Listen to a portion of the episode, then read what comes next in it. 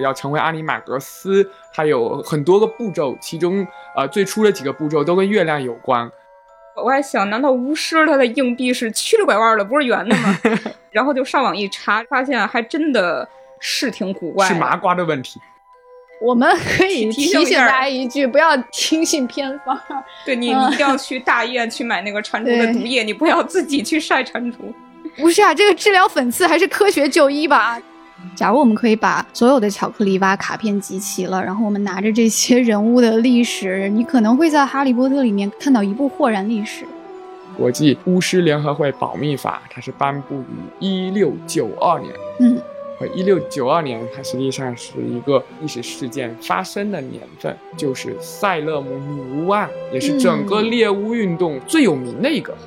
所以啊，你看我们今天说的是无用冷知识吗？其实一点都不是。大家好，这里是未来局跟喜马拉雅联合打造的丢丢科幻电波。今天是热爱能量站，然后我是本期的主持人船长。今天是我们特别准备的一个中秋特辑。就首先祝大家中秋快乐。其实录这期的时候，我已经吃过螃蟹了。这期我们其实是苦思冥想，找了一个特别适合中秋假期，也特别应景的话题——《哈利波特》里的无用冷知识。那么今天的嘉宾，你可能也已经猜到了。首先还是这个《哈利波特》十级学者林平老师。大家好，我是林品，我等着吃螃蟹。对，现在有很多螃蟹在锅里咕嘟咕嘟煮着，然后录完这期，我们要集体吃螃蟹啊。另一位呢，还有未来局的特工悠悠。大家好，我是特工悠悠。其实我已经吃过第一波螃蟹了，嗯，羡慕。对，然后今天他也要给大家分享一些真的是非常冷、非常没用、非常偏门的 知识。中秋节为什么要聊这个呀？就是不得不提这个九月份《哈利波特》实在是太火了。对，而且今天北京的环球影城也开园了，我真的是身边所有人都在计划要去环球影城玩，就是一改。往常中秋节的，就是大家要在家里蹲的这个氛围，我感觉所有人都在狂欢，就放什么假去上学，走啊，去买票，去抢票。林老师是去过大阪的环球影城，对我去过大阪的环球影城，对，跟北京的哈利波特园区是一样的，但北京多了这个功夫熊猫园区。对，就不知道北京对角巷那种中秋节会卖魔法月饼吗？特别好奇。就是说到。为什么时隔多年，大家依然对《哈利波特》抱有这么大的热情？就是其实跟他的作品的多元和丰富是有关系的。就是他给后世留下了非常巨大的解读和阐释的空间。然后罗琳阿姨也真的很会埋梗啊，所以就是因为他的这种细节的极大丰富，才让我们多年之后再次翻看，才发现里面有很多很多看似毫无用处，但是细想特别有深意的知识。所以呢，今天既然是中秋节，我们就先从月亮说起。嗯嗯，就是月亮在《哈利波特》里是一个非常非常重要的符号了。它作为一个意象和线索都是反复出现的。那么林老师最喜欢的卢娜，对对，和大家都非常喜欢的卢平教授都明显跟月亮有关啊。那就要请啊您给我们讲讲，就是除了大家熟知的这个名字的含义，人物的命运跟月亮的关系。这个《哈利波特》里面还有什么跟月亮相关的隐藏的细节？月亮在《哈利波特》里，大家肯定马上就能想到月亮脸啊，月亮脸卢平，因为卢平他是啊，剧透了，他是狼人，所以他在满月的时候就会变身。嗯，与此同时呢，还有三位角色也非常的重要，因为他们会在满月的时候陪伴卢平变身，就是卢平学生时代最好的三个朋友。呃，詹姆波特、小天狼星布莱克，还有 小爱星彼得，对，呃，看过书的同学都知道为什么，嗯。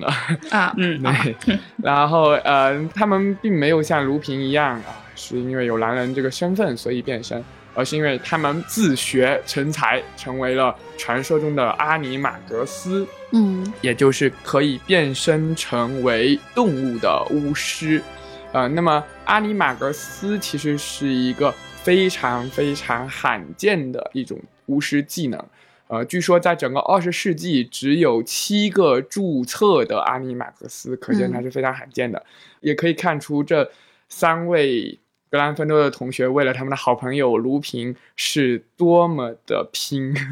多么的勤奋好学，然后修炼成了这样一个技能哈。嗯。就是安尼马格斯，你可以理解成巫师世界的一个特殊身份，就是人可以变成动物，然后你是要考这个资格证的。相当于对，尤其是当你想到这个资格证他考的这个过程是有多么的困难，你就可以想到他们之间的这个友谊之坚固。对，对。就是嗯据说他这个考证的过程也好像跟月亮也有一些很无聊的关系。对他修炼的过程是跟月亮有关的，虽然原著里面没有写到过，嗯但是因为我们知道，呃，像罗琳他会在类似 Pottermore 这样的平台嗯分享很多与哈利波特里面有关的这个设定，让我们真的可以把它视作一个真实存在的世界。嗯，啊、看到每一个角色、每一项技能都有非常详实的介绍。呃，所以按照罗琳的介绍，这个要成为阿尼马格斯，它有很多个步骤，其中呃最初的几个步骤都跟月亮有关。首先，你要将一片曼德拉草的叶子啊，这也是第二部里面出现过的一种植物啊，嗯啊，持续含在嘴里整整一个月的时间，是从这一个月的满月到下个月的满月这一个月的时间。啊，就在必须在满月那一天，就是对开始和结束，对对啊对我一直有一个问题啊，就是你这个叶子，你整整一个月不能拿开嘴，那你吃饭的时候怎么办呢？假如说你要不小心给它吞下去了的话，那这全都白搭了。所以二十世纪才有七个注册的，对吧？那个任何情况下都不能吞下或吐出叶子，这是一个硬性的要求哈。只要叶子离开口腔，整个过程就要重新开始。然后在第二个满月的时候，要将那个浸满自己唾液的叶子放入一个小小的透明的瓶子里，让它去接收纯净的月光的照射。如果呃第二个满月恰好是阴天的话，就必须另找一片曼德拉叶子重新来过。就重再含一对，点。你要含一个月，呃，不能吞下，不能吐出来。然后在第二个满月的时候，要让它接受纯净的月光的照射，就是那天不能是阴天，那天不能有那个云层把这个月亮啊，给遮住。就是你要考考虑到，你考虑到这是在英国的话，对对对，大家也知道哈，就是苏格兰那里真的是阴雨蒙蒙。对对，总之就是你要考这个证还要看天气，就是在 阴雨朦胧的伦敦找到一个刚好满月的晴朗的天气，对，还要持续卡上这个时间点才能把这个证考下来。他必须向朕接受月光照射的小瓶中加入一根自己的头发、一银茶匙的露水和一只鬼面天鹅的蛹，将此混合物静置在一个安静黑暗的地方，然后确保其不受窥视和惊扰。然后再等待一场暴风雨的来临，然后在之后还有很多很多的步骤。对，而在第二个满月的时候，还要让这个曼德拉草的叶子接受纯净月光的照射，所以可以看到它这个要变成阿尼马克斯，其实是跟月亮紧密相关的。嗯，所以咱们这段知识它无用就无用在，即使它已经把步骤明明白白的告诉了你，但是你也还是做不到。对。为什么月亮跟《哈利波特》里这么多著名的设定和角色都有如此深的联系呢？嗯，我觉得最直接的关联就是因为啊、狼人变身这样一个嗯源远流长的传说，可以说是西方的关于这个神奇动物的各种各样的恐怖传说里最有名的一个了。嗯呃，那其实这是因为在这个文化史上，人们都会相信月亮有一种使人变得疯狂的魔力，它跟潜意识、非理性、情感、直觉相关。因为古人他会观察到，它月亮它的这个阴晴圆缺嗯。会影响我们地球上这个潮汐的嗯。变化，嗯。甚至是在嗯很多人看来会影响地球上很多生物它的这样一个周期，所以他们嗯就会相信月亮有一种，比如说让潮涨潮落的魔力，也有一种让人内心当中的某种东西涌现，然后对呃对，它跟人的生理周期也有一些关系。所以最后就有了这样一个传说，就是关于狼人会在满月的时候变成狼的这个传说，嗯包括呃非常有名的这个跟卢娜相关的英文单词 lunatic，嗯它就是反映了这样一个传说，因为我们知道 Luna 它的意思是月亮、嗯月神。但是呢，当它后面加了一个后缀，变成了这样一个形容词的时候，它的意思就变成了是疯狂的、精神错乱的。所以在《哈利波特》的故事里有这样一个疯姑娘卢娜的说法。但其实，呃，只是因为很多人不理解卢娜的智慧哈，因为卢娜是，毕竟是我们智慧的拉文克劳。对对对对对，像赫敏他是个理性主义者，嗯呃，甚至有的时候从卢娜的视角看是一个比较教条化的这个理性主义者，嗯所以他可能很难理解卢娜的智慧，嗯但他已经算是霍格沃茨学校里面相对能理解卢娜的智慧的一个巫师了。还有很多人会觉得卢娜疯疯癫癫的，但是她她有一种呃独特的观察世界的视角，还有一种非常有趣的这种去洞察一些隐微的奥秘的这种直觉。嗯嗯，所以我们觉得，呃，赫敏他可能更接近于，比如说古希腊太阳神，他所关联着理性和秩序的力量，嗯而卢娜他就更多关联了这种直觉、潜意识的这种魔力。当他们两个人组成搭档的时候，其实会有呃非常互补的这样一个智慧叠加的效果。对，而且卢娜的守护神也是也跟月亮有一点关系，因为她守护神是兔子。对对对对对，对，那么兔子跟月亮就 渊源又是很深了。没错，嗯没错，因为不光在中国，在世界很多古老的呃文明当中，都有月球上生活着兔子的这种传说。嗯但实际上，在中国的古代传说里，还有另外一种关于月亮下生活的某种神奇的动物的这种说法，嗯就是魔法世界的三大宠物之一，但是也是被 好像是被那个抚养最少的一只哈，在霍格沃茨魔法学校里，号称有三大宠物，就是在对角巷你去购物的时候，它摆着这三大宠物供你挑选，但实际上是被购买最少的就是蟾蜍。但实际上就是呃，在中国传统文化里也有另外一个说法，就是月亮上生活的蟾蜍，所以月亮也会被称作蟾宫。嗯那为什么会是这样呢？实际上，我们今天生活在一个工业的这样一个污染，使得我们可能非常难凭借肉眼来清晰的观看到天体。嗯呃，但是嗯古人大家可以想象，前工业时代，他们在仔细的肉眼观看天体的时候，能够看到很多我们今天非常理性的、非常科学的时代，大家想象不到的那种形状。所以，其实蟾蜍跟兔子都是来自于古人对于月球表面阴影的那种直观的想象。但是兔子跟蟾蜍作为跟月亮有关的神话动物，这个 待遇还真的是天差地别。这个就是颜值的问题呗。那么我们回到《哈利波特》，就是 蟾蜍在整个《哈利波特》里面的这个出现的点，真的是非常的悲惨，以及 以及无聊，以及不受重视。对，就包括刚刚林老师提到的，没有人愿意买蟾蜍作为宠物。嗯对也也有巫师愿意买，但是愿意买蟾蜍的巫师也跟卢娜一样，容易被那个校园欺凌。那么蟾蜍唯一的高光时刻就是作为这个纳威的宠物。对对对。对，在整个《哈利波特》中不断的走失，对，然后纳威一直在找他，你也不知道为什么要安排这样一个无聊的情节，就是纳威要找他丢失的蟾蜍。如果蟾蜍没有丢失的话，赫敏跟罗恩·哈利就不会在霍格沃茨的特快列车上那样相遇、哎相识，啊对吧？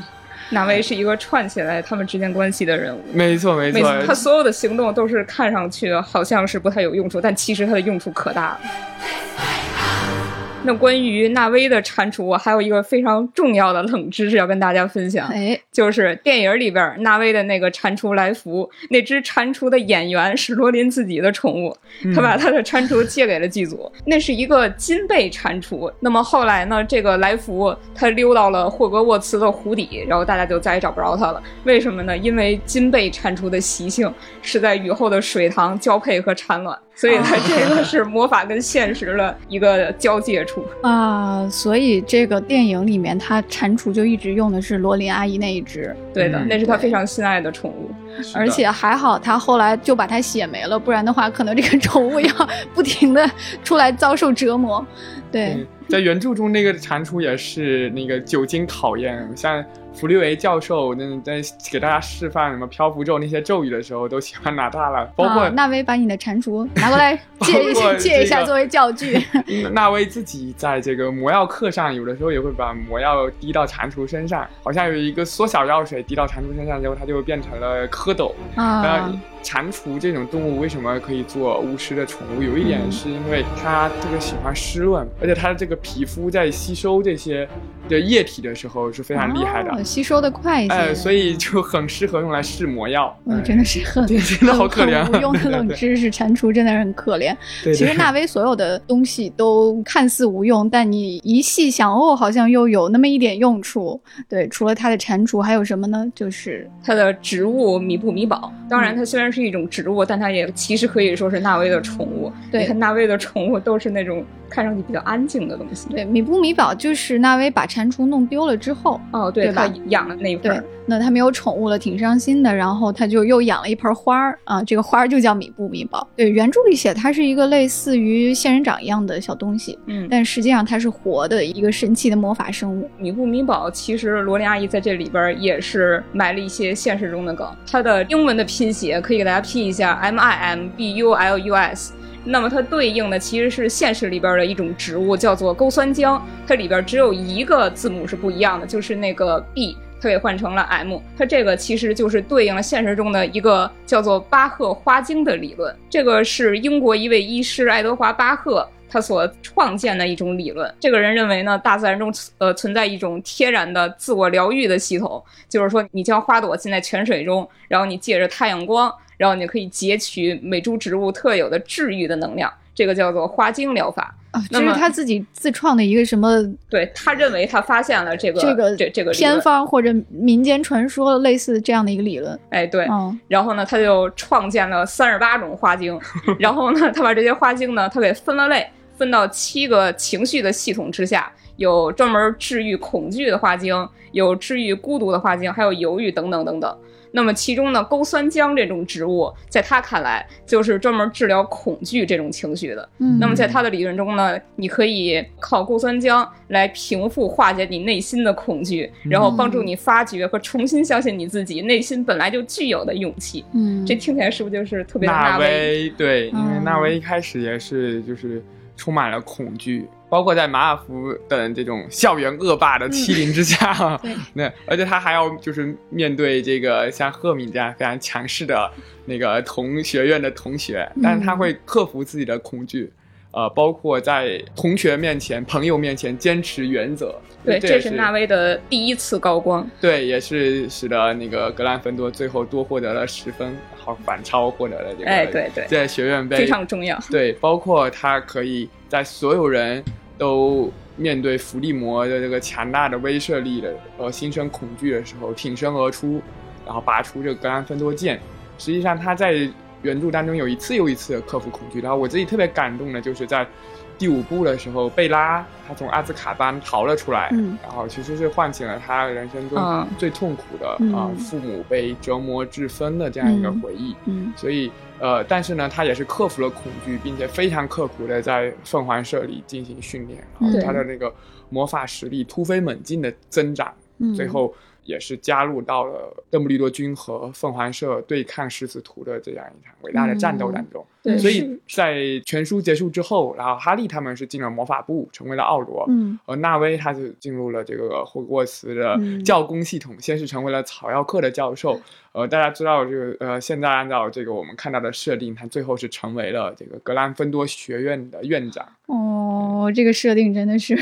太好了。对，所以你从蟾蜍想到纳威的命运，真的是越琢磨越有意思。没错，没错。他所拥有的这些所有看似啊很悲惨的、很不受重视的这些宠物，包括他自己也是这样的一个角色，在最后其实都发挥了巨大的作用。这也是整个哈利波特的一个隐藏的核心。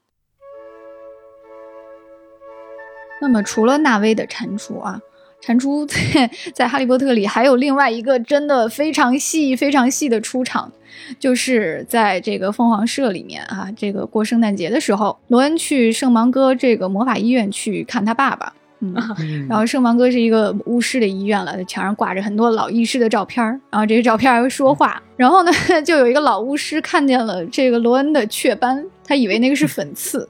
对，他就给罗恩提供了一个特别奇怪的偏方，就建议他治疗一下你脸上的这个粉刺啊，你试试吧，我说的这个绝对有效。那么它是什么呢？悠悠，可以给大家说一下这个原话。他说：“唯有取蟾蜍之肝贴于喉部，于望日月光朗朗之时，赤身裸体，立于一桶，鳗鱼目出。哎，虽然他这一段看上去很像是唱唱反调上会说的话，但是大家要知道，罗琳这个人他从来不胡编乱造，嗯所以我就真的去网上查了一下蟾蜍干。然后我发现这个是真的，就是呃，发现那个有一些中医的草药的记载里边，就是确实是用蟾蜍干来治疗粉刺，然后毒疮这一类东西，尤其是治疗小儿的粉刺特别有效。嗯，啊我在《伊林纂要》里边发现了这一条记载。天哪，对，所以蟾蜍我们会觉得它是毒物，但它同时又可以入药，所以在这个源远流长的传统医药学里，它也是一种非常重要的动物。古代西医里也有用蟾蜍治病的这种偏方。对它这个最早的，你可以一直追溯到十四世纪。然后它除了刚才说那些，它还有一些主要的药效，就是止血。然后大家还觉得什么那个蟾蜍腿儿、蟾蜍肝儿、蟾蜍粉、蟾蜍灰全都可以治病，然后它的每一个部分都可以用来治不同的病。但是其实这个只是说他们没有发现这其中的科学性。蟾蜍能治病这个事儿确实是真的，因为它毒液当中有一种特殊的生物碱，嗯还有那个蟾蜍蛋白。那么在现代呢，我们因为知道这件事儿，所以就把它提取出来，用于治疗一些神经性的疾病。嗯，对，提炼就会更有效，也不用那么残忍。对你，你就不用给它再磨成粉、包成皮了。对，但我觉得特别神奇的是，竟然东西方都觉得蟾蜍干可以治粉刺什么的，竟然隔着这么远达成了这种共识，并且还在《哈利波特》里的这个细节出现了，还是很神奇的一个巧合。我们可以提醒提醒大家一句，不要听信偏方。对你一定要去大医院去买那个蟾蜍的毒液，你不要自己去晒蟾蜍。不是啊，这个治疗粉刺还是科学就医吧。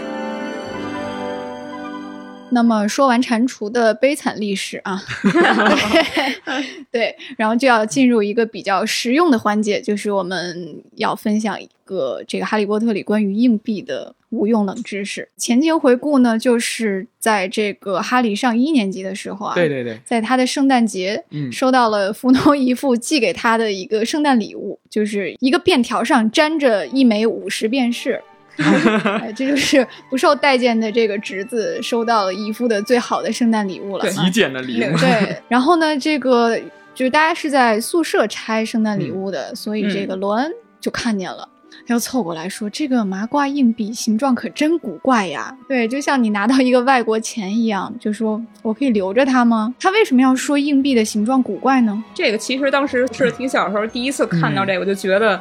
很奇怪，因为我我我还想，难道巫师他的硬币是曲里拐弯的，不是圆的吗？然后就上网一查，然后发现还真的是挺古怪的。是麻瓜的问题，对，这个是英国真麻瓜的问题，真的是英国麻瓜的问题，就是英国当时它的五十便士，嗯。它的形状不是圆形，是一个七边形，而且不是普通的七边形，对对对。它是一个勒洛七边形。对对对，就是有弧度的七边形。对，简单的说就是它在视觉上它是一种胖乎乎的，它不是圆，但是它有那种圆的性质。大家可能就是在网上见过一些流行的视频，就是明明是三角形，但是你可以像轮子一样平滑的滚动，那个东西嗯就是洛洛多边形。啊，我可以简单理解为，比如说这个七边形，它的每一条应该是直的边，它是有弧度的。对的，对对对对它是一个带弧度的七边形。对，那为什么要五十便士就要设计成这样，而其他的都是圆的呢？既然它是罗琳写的，那肯定是伏笔，因为他它绝对不会是巧合。对，因为它是这个呃德斯里一家送给哈利的礼物，嗯啊、第一次哈利进了霍格沃茨之后，德斯里家给他送的第一个圣诞礼物是这样一个不是圆形，但是又拥有圆的性质的这个硬币。嗯，然后第二次二年级的时候送的礼物是什么呢？是个牙签，牙签儿面巾纸。对，是根牙签。然后三年级的时候，因为 哈利把那个 把姑妈吹炸了，然后嗯所以这个德斯里家非常的生气，没有给他送礼物。嗯 然后到四年级的时候，就送了一个有史以来最廉价的礼物啊！前面至少还有还是一个一枚硬币，对吧？嗯然后这次只送了一张纸巾，这三个礼物组合起来就构成了一个关于死亡圣器的预言，它们组合起来就可以拼成死亡圣器的形状，所以必须是勒洛七边形，因为它是一个类圆的这样一是近个奇特的啊天这个真的是有意的吗？还是就是巧合我？觉得是巧合吧，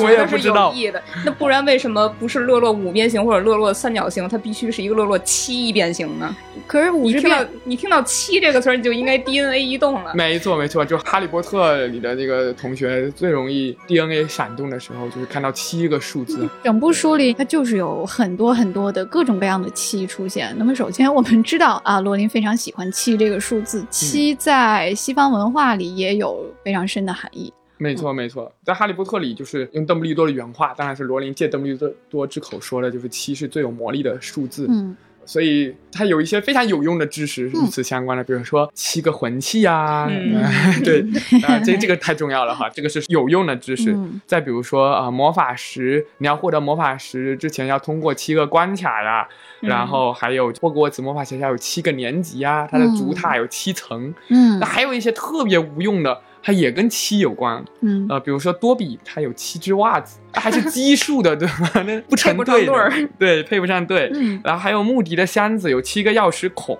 嗯。然后迪安托马斯他有七个同父异母的兄弟姐妹。然后呢，为什么九又四分之三？我小时候想不明白，然后全部看完之后，哦，三加四等于七。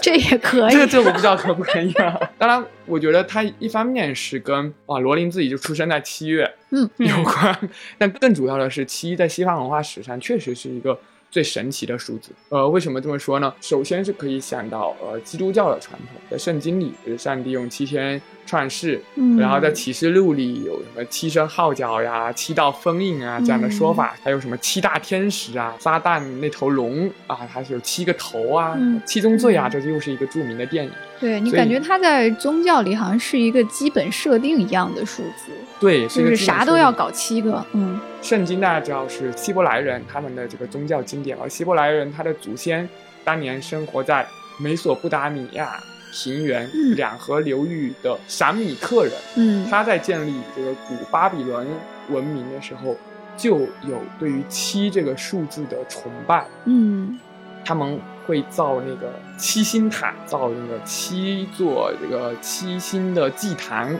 然后会围绕七，特别是天上的七个天体和你去称呼这七个天体的七个神来呃形成一套这个崇拜的制度。嗯，所以其实圣经作为希伯来经典，它对于七的崇拜是可以一直追溯到闪米特人古巴比伦文明时候对于七的崇拜。嗯而这种礼拜一到礼拜天，一个星期有七天的制度，其实也是一直可以上溯到古巴比伦的这个七曜纪律法，嗯就他们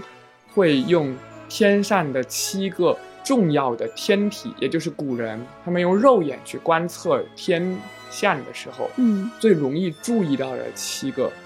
稳定的环绕地球运行，它好像可以影响人世间的万事万物。嗯，所以就尊他们为神，并且对这七个天体展开了崇拜，于是就有了对七这个数字的崇拜。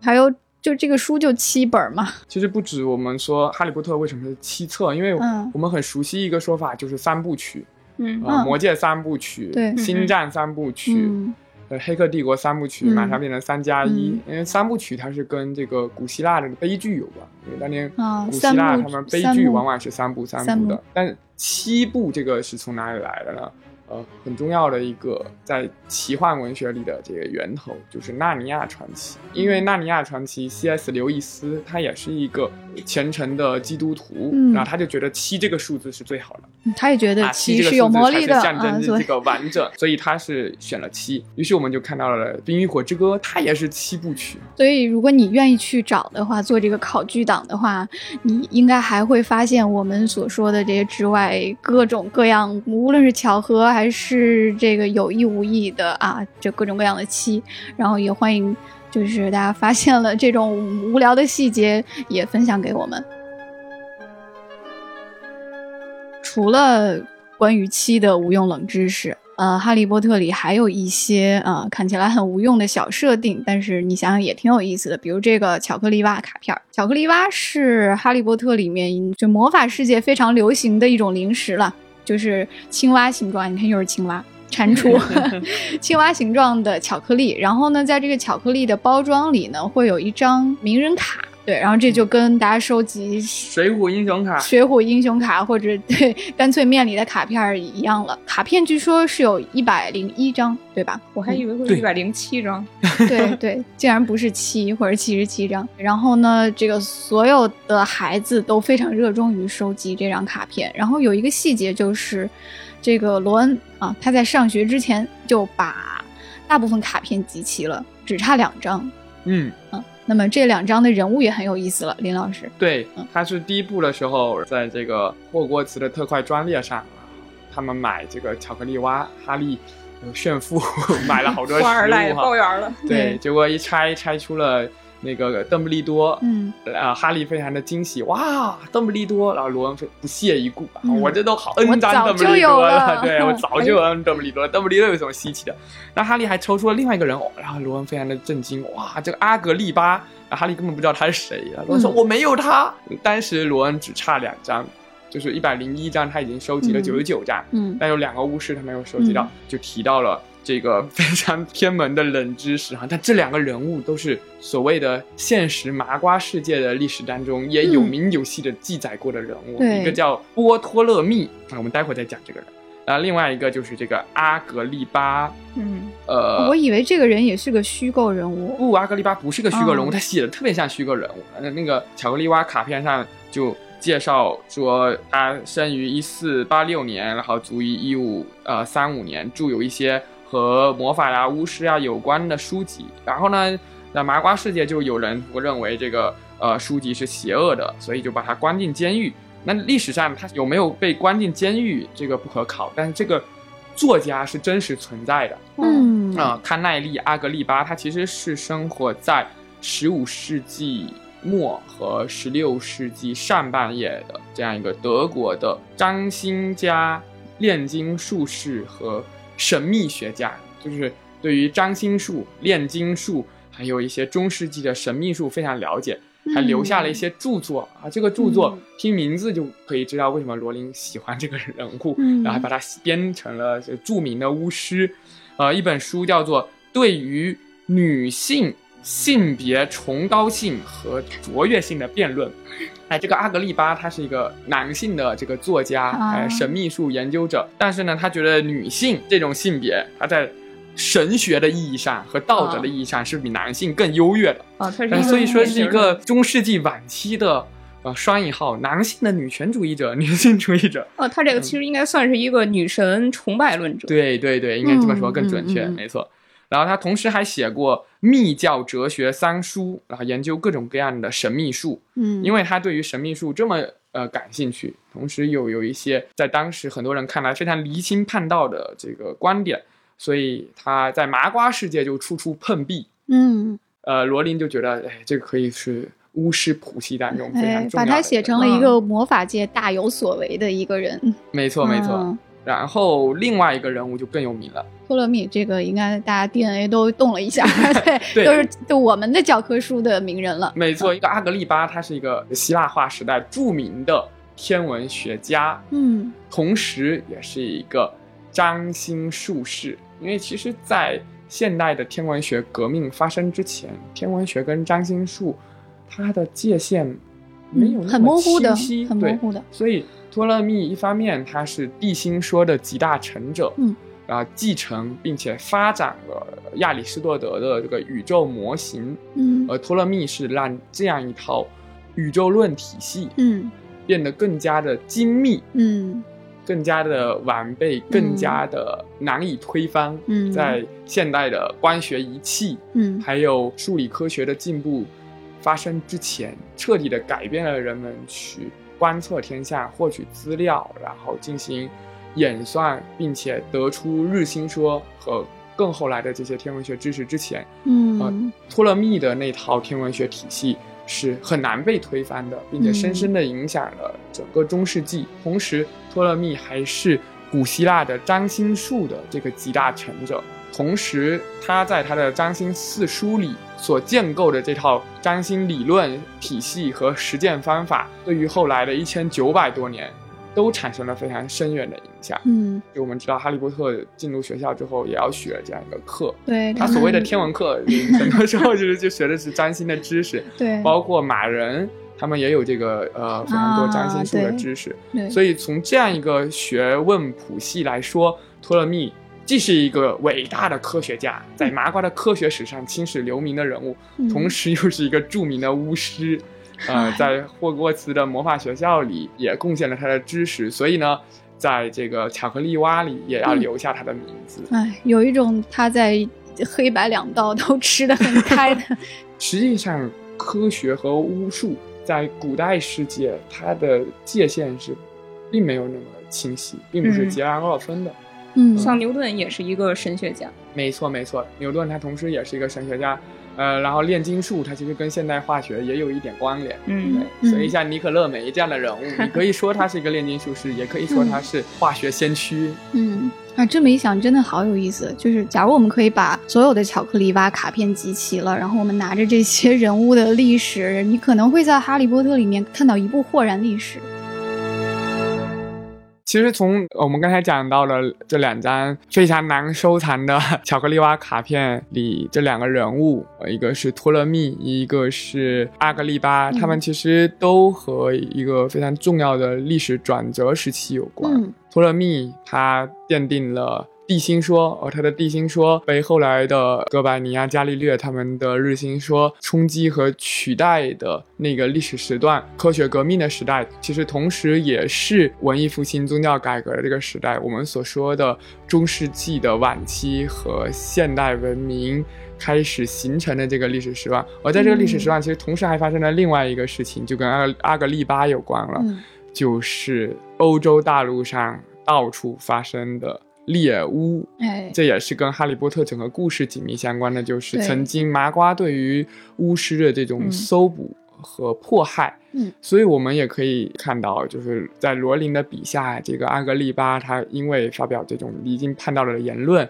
写作这样的著作，被投入了监狱。嗯呃，发生在十六世纪的上半叶。实际上，从十五世纪一直到十七世纪，这三个世纪既是所谓的人文主义、文艺复兴、科学革命的时代，同时也是猎巫运动最猖獗的时代。嗯嗯、嗯它其实也关联到了《哈利波特》里一个看上去是隐藏在字里行间的小细节。对，这是我们最后一个冷知识，就是有一个你说是很重要，是很重要，但是在原著里没怎么出现过的一个法案。就是国际巫师联合会保密法，它是颁布于一六九二年。嗯呃，一六九二年，它实际上是一个，你说它大呢，它也不大；但是它小呢，它的象征意义又非常非常的大嗯，的一个历史事件发生的年份，就是塞勒姆女巫案，也是整个嗯猎巫运动发生过的那么多事件当中最有名的一个，嗯。也被流行文化改编最多的一个，嗯。甚至是今年上半年一个口碑相当不错的这个漫威电视剧。嗯。万达与幻视里也涉及了这样一个、呃历史事件，其实有好多对呃奇幻的、科幻的，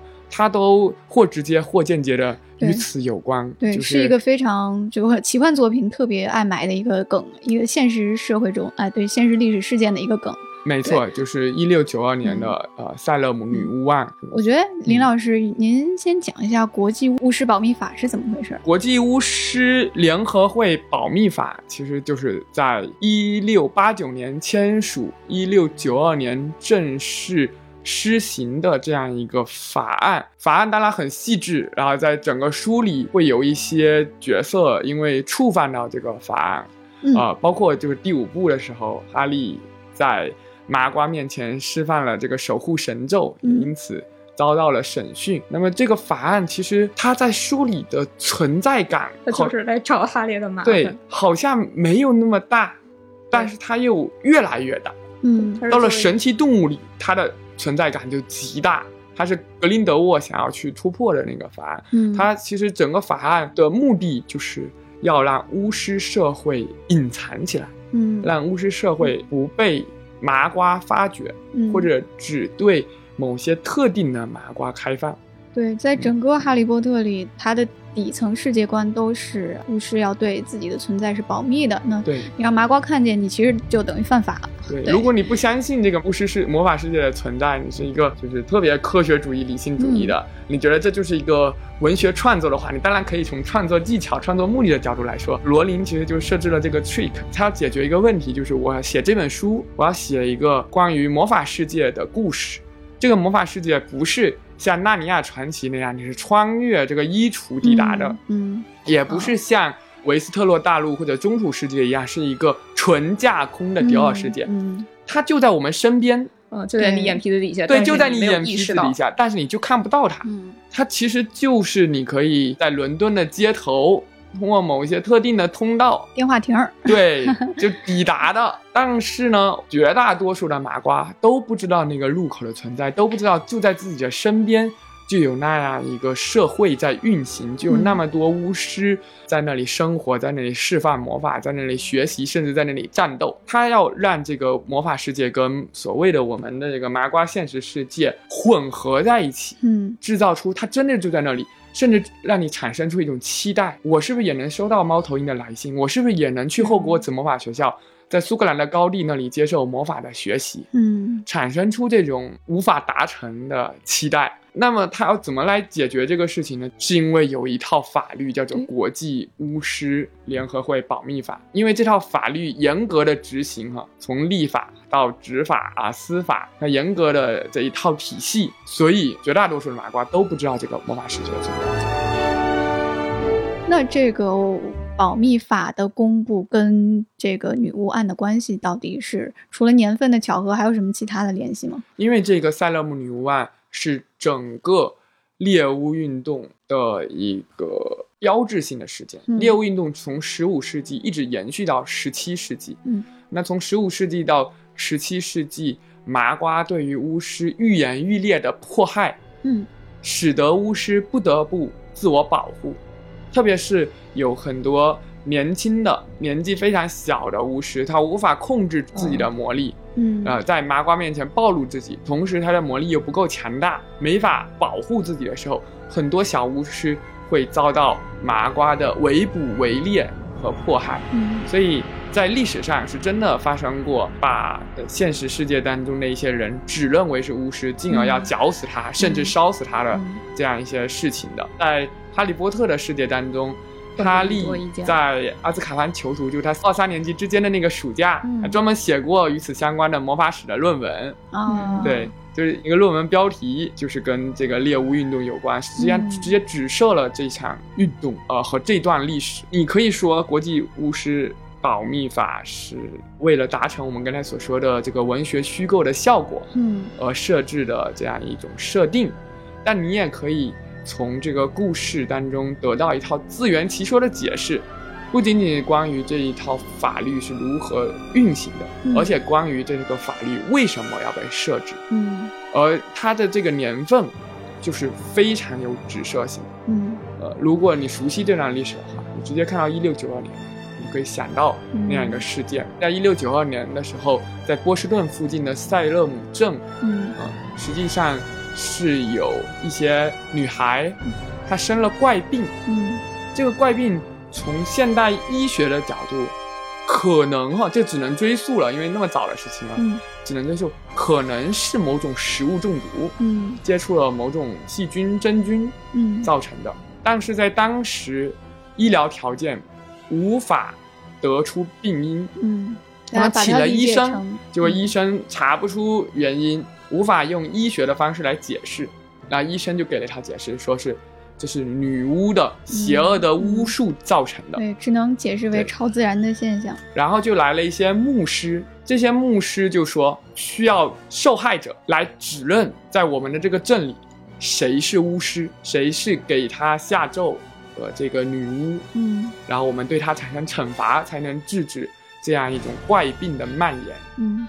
然后那些可怜的小女孩，你说她可怜也可怜，但是她却制造了更多的可怜人，嗯他们就真的去指认巫师了。而他们指认的是什么呢？一个是来自加勒比海的黑奴，一个是一个女乞丐，另外一个是非常不合群的，从来不去参加教堂的集体活动的那样一个老妇女，其实就是一个社会当中的边缘人，嗯社会当中的被排斥的人，嗯社会当中没有权势的人，或者是不符合当时的这个主流的社交方式和主流的价值评判标准的人，他们被指认成了巫师，然后就对他们进行审判，对他们进行迫害。随着这个怪病的蔓延，更多的人被指认成了巫师。据说当时有两百多人都被指认成了巫师，有十九人被绞死。制造了非常多无辜的死亡，嗯所以它是当时一个呃标志性的，嗯同时也是后来很多人会去反思的这样一场事件。嗯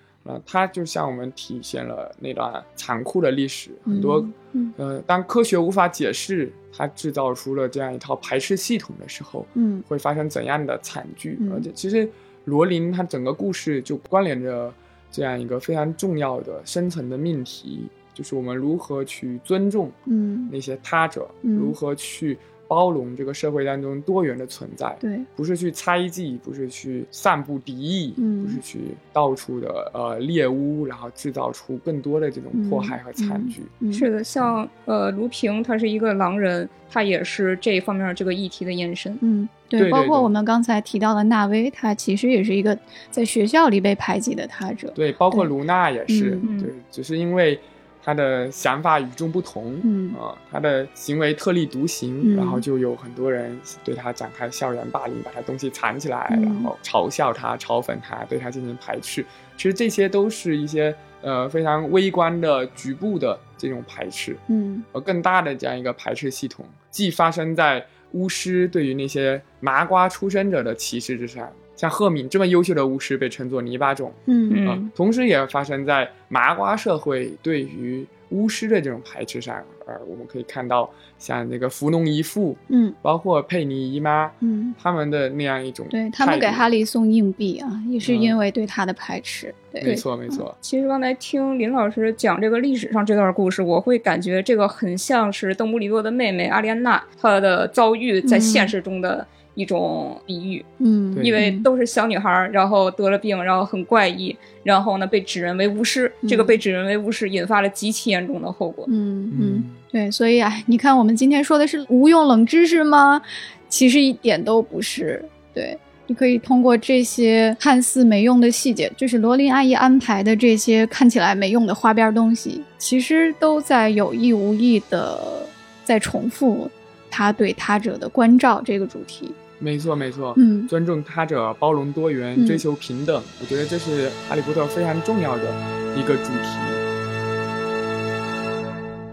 那今天这期这个《哈利波特》的无用冷知识就大概是这些了。给大家留一个问题啊，除了我们讲的这些，你在《哈利波特》里看过的最冷、看起来最没用的一个知识是什么？欢迎大家在喜马拉雅的评论区分享给我们。也欢迎大家来加入我们的未来局驻霍格沃茨办事处聊天群，在群里呢，你可以和大家一起讨论原著或者电影或者游戏的情节和设定，你可以和格兰芬多一起搞事儿，和赫奇帕奇一起吃好吃的，和拉文克劳一起学习，还有和斯莱特林一起拓展高贵而凡尔赛的人脉关系。那么怎样进群呢？只要添加接待员微信好友，微信号是 f a a 杠六四七，然后你备注暗号“处你武器”，接待员就会把你拉进群了。请大家注意，暗号是“处你武器”，不是“处您家伙事儿”。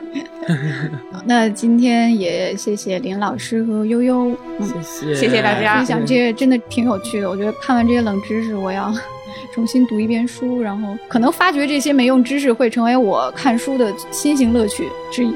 嗯，然后希望也给大家留下这样的印象。那我们这期节目就到这里吧，再见，拜拜。中秋快乐，嗯中秋快乐